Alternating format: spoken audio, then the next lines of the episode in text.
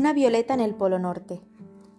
Una mañana, el oso blanco del Polo Norte olfateó en el aire un olor insólito y se lo hizo notar a la osa mayor. La menor era su hija. ¿Habrá llegado alguna expedición? Pero, en cambio, fueron los ositos quienes encontraron una violeta. Era una pequeña violeta de color violeta y temblaba de frío. Más continuaba perfumando el aire animosamente, porque este era su deber.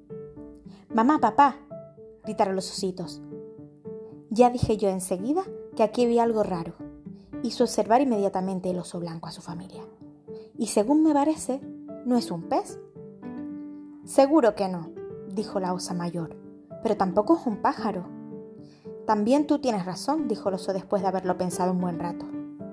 Antes del atardecer, la noticia se había difundido por todo el polo. Un pequeño y extraño ser perfumado de color violeta había aparecido en el desierto de hielo. Se sostenía sobre una sola pierna y no se movía. Llegaron focas y morsas para ver la violeta.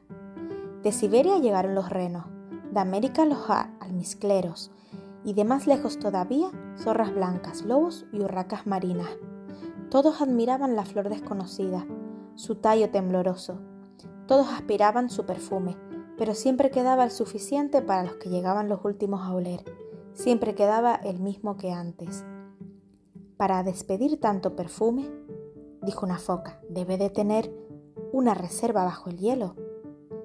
Eso es lo que yo dije enseguida, exclamó el oso blanco. Dije que había algo debajo.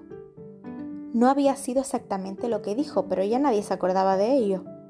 Una gaviota, que había sido mandada al sur en busca de información, regresó con la noticia de que el pequeño ser perfumado se llamaba Violeta y en algunos países de por allá las había millones.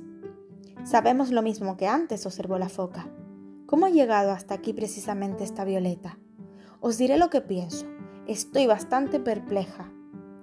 ¿Cómo ha dicho que está? preguntó el oso blanco a su mujer. Perpleja. Es decir, que no sabe a qué atenerse. Eso, exclamó el oso blanco, exactamente es lo que me sucede a mí. Aquella noche, un terrible temblor recorrió todo el polo. Los cielos eternos temblaban como cristales y se resquebrajaban por varias partes. La violeta despidió un perfume más intenso como si hubiera decidido derretir de golpe el inmenso desierto helado para transformarlo en un mar azul y caliente o en un prado de terciopelo verde. El esfuerzo la agotó. Al amanecer, la vieron marchitarse, doblarse sobre su tallo, perder el color y la vida. Traducido a nuestras palabras y a nuestro idioma, su último pensamiento debió ser más o menos este. Sí, me estoy muriendo, pero era necesario que alguien empezase. Un día las violetas llegarán hasta aquí a millones, los hielos se derretirán y aquí habrá islas, casas y niños.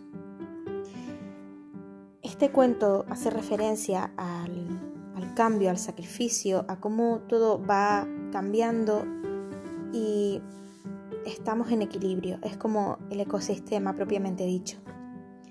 Em, en algún momento pues llegó alguna semilla, algún animal, alguna planta, el polen a otra parte de, de nuestro planeta y se fue formando la vida y la biodiversidad.